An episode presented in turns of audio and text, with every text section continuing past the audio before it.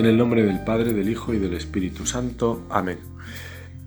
El Señor reina, la tierra goza, se alegran las islas innumerables. Tiniebla y nube lo rodean, justicia y derecho sostienen su trono. Delante de él avanza fuego, abrasando en torno a los enemigos. Sus relámpagos deslumbran el orbe y viéndolos la tierra se estremece.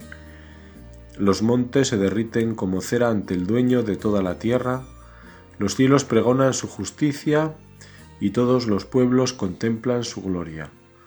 Los que adoran estatuas se sonrojan, los que ponen su orgullo en los ídolos, ante él se postran todos los dioses. Lo oye Sión y se alegra, se regocijan las ciudades de Judá por tus sentencias, Señor. Porque tú eres Señor altísimo sobre toda la tierra, encumbrado sobre todos los dioses. El Señor ama al que aborrece el mal, protege la vida de sus fieles y los libra de los malvados. Amanece la luz para el justo y la alegría para los rectos de corazón. Alegraos justos con el Señor, celebrad su santo nombre. Gloria del Señor, Rey de justicia, así titulamos este Salmo, el 96, con el que la Iglesia canta el reino de Cristo resucitado, así como los judíos cantaban con alegría por el retorno del exilio de Babilonia. Este salmo proyecta nuestra plegaria hacia el momento del triunfo definitivo de Cristo, manifestación de poder y majestad, temerosa para unos, luz y alegría para otros, tal como lo resume el escriturista Alonso Secal. Comenzando esta meditación, nos puede servir lo que San Agustín recordaba sobre la oración. Lejos de nosotros la oración con vana palabrería, pero que no falte la oración prolongada mientras persevere ferviente la atención. Hablar mucho en la oración es como tratar un asunto necesario y urgente con palabras superfluas. Orar, en cambio, prolongadamente es llamar con corazón perseverante y lleno de afecto a la puerta de aquel que nos escucha, porque con frecuencia la finalidad de la oración se logra más con lágrimas y llantos que con palabras y expresiones verbales, porque el Señor recoge nuestras lágrimas en su odre, y a Él no se le ocultan nuestros gemidos, pues todo lo creó por medio de aquel que su palabra y no necesita las palabras humanas. En esta mañana nuestra meditación llevará este hilo conductor, la justicia, una de las virtudes cardinales junto a la prudencia, la fortaleza y la templanza. Cardinales porque son como ejes sobre los que se agrupan las demás, para que nuestra vida cristiana gire y no esté paralizada por la desidia que nace del egoísmo. La justicia es una virtud moral, es decir, que se adquiere por las fuerzas humanas y consiste en la constante y firme voluntad de dar a Dios y al prójimo lo que les es debido. La Biblia habla del hombre justo como aquel que es recto en sus pensamientos y conducta con el prójimo. Siendo juez, dice el libro del Levítico, no hagas injusticia, ni por favor del pobre, ni por respeto al grande. Con justicia juzgarás a tu prójimo. El pórtico de entrada de una iglesia románica en pleno camino de Santiago estaba decorado con escenas del juicio de Dios aunque decir decorado no expresa toda la intención de quienes hace cientos de años quisieron esculpir en piedra este artículo de la fe. Creemos que un día has de venir a juzgar a los vivos y a los muertos. Dios tiene la última palabra sobre este mundo, Él lo creó y Él hará justicia. Antes que decorar pretendían dar un mensaje, anunciar y de alguna forma también denunciar o más propiamente advertir. Cuentan que los juicios de la ciudad se celebraban bajo ese pórtico, con una intencionalidad clara para los que administraban la justicia. Tú que vas a juzgar, no olvides que también serás juzgado. Alguien juzgará tu juicio. Aunque no seamos jueces, sí que juzgamos continuamente porque nuestra inteligencia nos lleva a reflexionar sobre lo que hacemos o hacen los demás, a veces cumpliendo un deber de justicia, valga la redundancia. Por ejemplo, los padres, educadores, los que ejercen autoridad, deben velar por la buena marcha de la convivencia o en el caso de los padres deben conducir por el buen camino a sus hijos y para ello juzgarán sus actos. En otras ocasiones no tenemos una responsabilidad directa, pero con intención recta podemos prestar nuestra ayuda. Si lo pensamos veremos que cada acción que hacemos supone un juicio previo sobre lo que vamos a hacer y por eso es tan importante esta mirada a Dios para que ese juicio no sea temerario o esconda una falsa indulgencia que nos haga desentendernos cuando la verdad y el bien exigen otra cosa. Dios juzgará nuestros juicios. Hace ya unos cuantos años recuerdo que sonó el timbre de casa y al abrir me encontré con dos personas que comenzaron a hablarme de la Biblia, Jesucristo. Eran testigos de Jehová, y de lo poco que recuerdo de aquella conversación, yo era entonces seminarista, es que en un momento determinado me dijeron que Jesucristo volvería a lo que yo les dije, por supuesto, estoy convencido de ello. Y entonces recuerdo que se extrañaron y comentaron que no les había tocado escuchar una respuesta así nunca o casi nunca, no lo recuerdo bien. Pero lo que sí me queda en la memoria es su extrañeza. Yo les dije que me extrañaba de su extrañeza, porque eso estaba en el credo, es decir, en el resumen de lo que los católicos confesamos desde la fe. Si lo pensamos bien, ese regreso de Cristo como juez es bien consolador y luminoso para el hombre de nuestra vida. El Papa Benedicto comenzaba, comentaba que la razón más poderosa para creer en Dios la encontraba en la necesidad de justicia que este mundo experimenta. Él, que había sido testigo de los horrores del nazismo, repasaba las guerras del siglo XX, los campos de concentración, todo lo que las dos contiendas mundiales habían causado en tantos inocentes, para que la razón clamara por una justicia que reparara lo que en este mundo no tenía arreglo posible. No basta pensar que las generaciones siguientes, en el mejor de los casos, se verán libres de esos horrores. Siempre quedará la muerte de tantos inocentes como interrogante sin respuesta. Saber que Dios tiene la última palabra nos debe llenar de esperanza. Esa palabra tiene que ver con la verdad. Cristo, que es camino, verdad y vida, ha venido para instaurar su reino de justicia y paz, de vida y amor, de gracia y perdón. Como constructores del reino, tenemos esa tarea de vivir según esa novedad del reino. Ciertamente compartimos este anhelo al que hacía referencia el Papa emérito Benedicto, cuando veía en él la razón más poderosa para fundamentar desde la razón la existencia de Dios. Este deseo de justicia nos acompaña y lo experimentamos casi a diario. ¿Quién no ha sentido esa injusticia, bien o mal fundada, cuando entiende que sus padres le han tratado distinto que a sus hermanos? Bien cuidan los padres cuando tienen que dar algo a sus hijos de no provocar esa reacción. ¿Quién no ha comparado su examen corregido con el de un compañero que ha conseguido mejor nota, claro, nunca con el de menos, por si acaso? Esto referido a la infancia o a la adolescencia. Y referido a la ancianidad, los padres procuran esa justicia al manifestar sus últimas voluntades.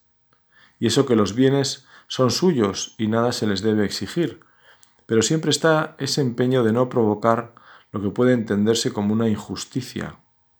Y podrían seguir los ejemplos, pero no es necesario, porque el sentido de la justicia está tan arraigado en nuestra naturaleza que no necesita mucha demostración. En ocasiones se puede confundir la justicia con la igualdad, o mejor el igualitarismo. entendiendo por éste el derecho a lo mismo siempre y en toda circunstancia. Y también el sentido común, en definitiva nuestra naturaleza nos indican que esto no es justo necesariamente. Los padres seguro que dedicarán más tiempo al hijo que lo necesita, por estar pasando una enfermedad o cualquier otra circunstancia difícil. Sería injusto que sus hermanos se quejaran de ello. La definición clásica de justicia es la de dar a cada uno lo que le corresponde, darle lo justo. Estos ejemplos tan sencillos, si los llevamos a nuestra oración, nos invitan a dirigirnos a nuestro Padre para agradecer en primer lugar, porque como dice el apóstol Pablo, ¿qué tienes que no hayas recibido? Y si lo recibiste, ¿por qué te glorías como si no lo hubieras recibido? Tú, Señor de la vida, nos has llamado no solo a vivir en este mundo, sino que nos has dado la vida nueva. Nos quieres regalar el cielo. Más aún, nos lo has ganado venciendo la muerte con tu resurrección. Nos das lo necesario para que podamos caminar hacia la vida con mayúscula. Has puesto misteriosamente nuestra vida en buenas manos. Nos has dado talento según tus designios de amor con la capacidad de hacerlos fructificar, para que así crezca el reino y nosotros con él. Nos has enriquecido con los bienes que la polilla y la carcoma nos roen, los dones del Espíritu Santo, con los que podemos amar y en el fondo ser más felices ya aquí en nuestro peregrinar. Y tu providencia, Señor, si miramos un poco hacia atrás iremos entendiendo cosas, las futuras no las conocemos, pero nos ponemos en tus manos. En ellas estamos, aunque a veces se nos olvide. Y por eso, como dijo Pedro, cuando le preguntaste tres veces si te amaba, nosotros también hoy te decimos, Señor, tú lo sabes todo, tú sabes que te quiero, que es tanto como decir que confío en ti, que quiero ser más agradecido y por tanto quejarme menos, que quiero mirar más y mejor a mi alrededor para llevar estos dones en forma de talentos a los que me rodean. Quiero mirar en justicia y misericordia, en justicia y caridad, porque sólo desde la justicia la fraternidad no crece. Estamos llamados a seguir tu ejemplo de amor servicial. Yo no he venido para ser servido, sino para servir. Y si queremos seguirte, ya sabemos que debemos comenzar por negarnos y coger la cruz. Tú vas con nosotros, para que aprendamos de tu mansedumbre y humildad de corazón. La justicia de Dios en la Biblia tiene que ver con el plan de salvación. Por la fidelidad de Dios a este plan hemos recibido el don de la fe. Este es nuestro gran regalo. Hemos recibido la fe, la esperanza y la caridad y somos herederos de una gran promesa de felicidad eterna. ¿Qué más podemos desear? Así se entiende que San Ignacio de Loyola en sus ejercicios proponga un camino de conversión que pasa por esa indiferencia a la salud o a la enfermedad, a la pobreza o a la riqueza, a la honra o el desprecio. Es que lo importante es la gloria de Dios, de la que Él nos hace partícipes si somos fieles. Este espíritu de indiferencia nos lleva a vacunarnos cada mañana de algo que va pegado a la piel del hombre viejo. Si el niño mira de reojo cuando recibe algo de sus padres para ver qué han recibido sus hermanos por si acaso, así somos nosotros a veces, mirando de reojo qué han recibido los demás. Cuando en una empresa se juega la lotería, Parece injusto no ofrecer el número a todos los que allí trabajan y se procurará no comprar más que los demás. Quizás se compra con escaso convencimiento, pero se hace difícil pensar que les toque a todos y a mí no. Es un ejemplo simplón si se quiere, pero me parece que expresa esta mirada de reojo que nos acompaña. Lo normal sería alegrarme de que les haya tocado a todos mis compañeros de trabajo, pero no olvidemos que uno de los pecados capitales es la envidia y tiene que ver con esto. la tristeza que experimento ante el bien ajeno. Y no solo ante el bien material, quizá es peor la que crezca en mí ante otros bienes o cualidades de los demás, quizás fruto de sus esfuerzos o dones naturales, o normalmente de ambos, ¿qué más da? Lo importante es la mirada centrada en los tesoros de Dios. Frente a ellos, lo demás son añadiduras. Buscad el reino de Dios y su justicia. Lo demás se os dará por añadidura, nos dice el Maestro, para que sepamos dónde debemos centrar nuestros anhelos. Jesús, consciente de nuestra mirada, nos ha dejado, entre otras enseñanzas, la parábola del rico Epulón y del pobre Lázaro. Una enseñanza tan rica también desde esta perspectiva. Lo vemos en la respuesta de Abraham al requerimiento de Epulón. Abraham le contestó, Hijo, recuerda que recibiste tus bienes en vida, y Lázaro a su vez males. Por eso encuentra aquí consuelo, mientras que tú padeces. En este diálogo entre Abraham y Epulón, ya en la otra vida, aquel le está recordando que lo que tenía no era para siempre, en contra de lo que parece que pensaba el rico. Come, bebe, date buena vida, dice Jesús expresando este espíritu materialista y hedonista. Le está recordando que Lázaro estaba cerca y no hizo nada por él. Sería injusto prolongar aquella indiferencia.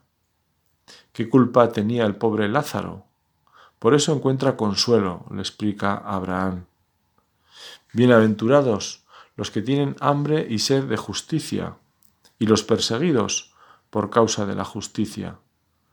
Dice el catecismo que las bienaventuranzas dibujan el rostro de Jesucristo y describen su caridad, iluminando las acciones y las actitudes características de la vida cristiana sosteniendo la esperanza en las tribulaciones. Es un buen momento para pensar delante de Dios si tenemos esta hambre y sed de justicia que nos llevará a vivir la caridad con Dios en primer lugar, devolviéndole con nuestra vida lo que merece, aunque no tengamos posibilidad de estar a la altura del don recibido. Pero amor, con amor se paga. Y como decía Santa Teresita, el centro de las cosas está en el corazón y se expresa en el amor. Nuestra obediencia alegre y libre a Dios es la mejor expresión de ese amor. Cristo, que es nuestro modelo, vino a hacer la voluntad del Padre, y ese era su alimento. Era como su obsesión, si vale hablar así.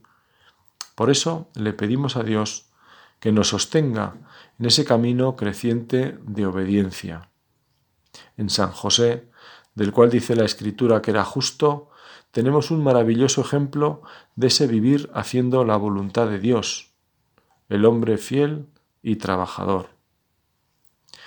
El amor a Dios que nos llevará a vivir en primer lugar agradecidos, como lo han sido los santos, vivir agradecido se manifiesta, entre otras cosas, en huir de las quejas constantes.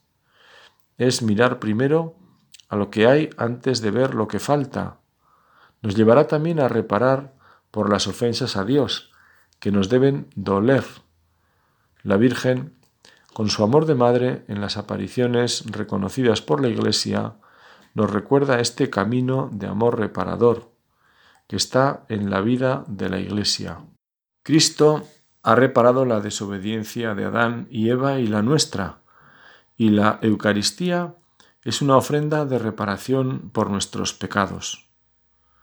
Hay una reparación, como bien le dice Zaqueo a Jesús, si de alguno me he aprovechado, le restituiré cuatro veces más, que es expresión de la justicia con el ofendido. Igual ocurre con las ofensas al honor o la fama, que también exigen reparación, y estas aún son más difíciles de llevar a cabo.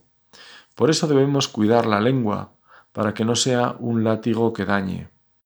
Liberados del pecado por el perdón de Dios, debemos recobrar la plena salud espiritual, y para ello reparamos o espiamos por nuestros pecados.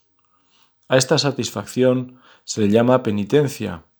Es una consecuencia lógica del amor que siente la herida en el ofendido.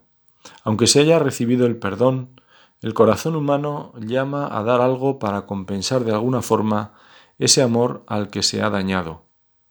Una vez más, se hace verdad que amor con amor se paga. Esa lógica que la experimentamos en relación a los demás, especialmente a las personas más cercanas, nos puede ayudar a entender por qué debemos reparar nuestras ofensas a Dios. Siempre el primer ofendido es Dios. Como dolor y amor van tan relacionados, amándonos Dios tanto, su dolor lo podemos captar desde el signo de la cruz. Por eso, mirar a la cruz es comenzar a entender algo del amor de Dios. Al padre de la mentira, este signo le debe molestar intensamente, porque no entiende de amor entregado ni de perdón. Por eso buscará apartarnos de esa senda que es camino de justicia con Dios. Dar a Dios lo que le debemos lo vivimos cuando rezamos, cuando dedicamos tiempo a Dios. Le devolvemos al dueño del tiempo algo que no nos pertenece. Alabar a Dios y adorarlo es consecuencia lógica de nuestra fe, en quien es Señor y dador de todo bien. Señor de esta historia de salvación en la que tenemos un papel, una llamada de Dios a construir desde la justicia este reino que Jesús vino a predicar. Vivir la justicia con Dios nos exige ver en el prójimo su rostro.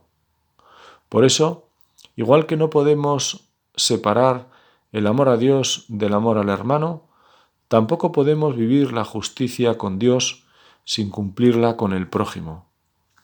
Cuando el catecismo habla de los deberes de la justicia en relación al prójimo, nos habla de las obras de misericordia. Las obras de misericordia son acciones caritativas mediante las cuales ayudamos a nuestro prójimo en sus necesidades corporales y espirituales. Instruir, aconsejar, consolar, confortar, son obras espirituales de misericordia, como también lo son perdonar y sufrir con paciencia. Las obras de misericordia corporales consisten especialmente en dar de comer al hambriento, dar techo a quien no lo tiene, vestir al desnudo, visitar enfermos y presos, enterrar a los muertos. Entre otras obras, la limosna hecha a los pobres es uno de los principales testimonios de la caridad fraterna es también una práctica de justicia que agrada a Dios. El que tenga dos túnicas, que las reparta con el que no tiene. El que tenga para comer, que haga lo mismo. Dad más bien en limosna lo que tenéis, y así todas las cosas serán puras para vosotros. Si un hermano o una hermana están desnudos y carecen del sustento diario, y alguno de vosotros les dice, Id en paz, calentaos o hartaos, pero no les dais lo necesario para el cuerpo, ¿de qué sirve? Tendremos la tentación de contraponer justicia y caridad. ¿Qué le faltó a Epulón? Podemos pensar que era un hombre poco caritativo, o mejor, nada caritativo. Pero si escuchamos a los santos, y más cuando el catecismo los cita para hablar de este tema, veremos que Pulón fue también injusto. Cuando dais, cuando damos a los pobres las cosas indispensables, no les hacemos liberalidades personales, sino que les devolvemos lo que es suyo. Más que realizar un acto de caridad, lo que hacemos es cumplir un deber de justicia. Son palabras de San Gregorio Magno. Y San Juan Crisóstomo habla en esta línea y también lo cita el catecismo. No hacer participar a los pobres de los propios bienes es robarles y quitarles la vida. Lo que poseemos no son bienes nuestros, sino los suyos. El Concilio Vaticano II, recogiendo esta doctrina, afirma es preciso satisfacer ante todo las exigencias de la justicia, de modo que no se ofrezca como ayuda de caridad lo que ya se debe a título de justicia. Y dicho esto, también es cierto, no sé si coincidirás conmigo, que puede ser más fácil desprenderse de dinero que dar otros bienes que podemos llamar del corazón. Es decir, me cuesta más obedecer y por tanto ofrecer mi libertad a un superior que me va a cambiar de destino pastoral que ofrecer varias nóminas para las misiones. Es lógico que la generosidad comience por los bienes del corazón, y no tanto por pura ascesis, sino porque nuestro corazón está para el Señor, y eso se demuestra muchas veces en decisiones bien concretas y con rostros definidos. A unos padres puede costarles más respetar la decisión de un hijo que responda a su vocación religiosa que ayudarle económicamente ante un negocio que quiera poner en marcha. Y podemos seguir poniendo ejemplos que tienen que ver también con la justicia, porque en el fondo estamos dando a otra persona algo que es debido y que en estos casos tiene como fondo el querer de Dios. Al menos se busca sinceramente cumplir su voluntad. Dios, que es justo y misericordioso, lento a la cólera y rico en piedad, como dice la Escritura, nos respeta, respeta el uso que hacemos de nuestra libertad. Se ha comprometido con ella como se comprometió el Padre con el Hijo pródigo. Dejó hacer con dolor sin perder la esperanza de su regreso. Dios nos deja hacer. Así lo vemos en esta humanidad herida a la que pertenecemos y que tiene el germen de la salud en el Verbo encarnado y vivo, y no hay otro camino que el camino, la verdad y la vida que viven en Jesús, que son Jesús mismo, porque Él es Dios. Termino con unas palabras de una mujer muy interesante. Lo poco que conozco de su vida me parece fascinante. Es María de Ágreda, que habla sobre la Virgen en relación a la justicia. En los juicios particulares Nunca pudo haber injusticia en el corazón purísimo de, de María Santísima, porque jamás pudo ser liviana en las sospechas, ni temeraria en los juicios, ni tuvo dudas, ni cuando las tuviera las interpretara con impiedad en la peor parte. Estos vicios injustísimos son propios y como naturales entre los hijos de Adán, en quienes dominan las pasiones desordenadas de odio, envidia y emulación en la malicia, y otros vicios que como esclavos viles los supeditan. De estas raíces tan infectas nacen las injusticias, de las sospechas del mal con leves indicios, y de los juicios temerarios y de atribuir lo dudoso a la peor parte porque cada uno presume fácilmente de su hermano la misma falta que en sí mismo admite. Y si con odio o envidia le pesa del bien de su prójimo y se alegra de su mal, ligeramente le da el crédito que no debía porque se lo desea y el juicio sigue al afecto. Por eso terminamos siguiendo estos consejos para que imitando a nuestra Madre, a la Virgen, tengamos una mirada más limpia sobre los demás y menos indulgente con nosotros, es decir, más exigente desde el amor que Dios nos tiene, porque Dios nos ama, pero siempre espera de nosotros más y mejor. Amén.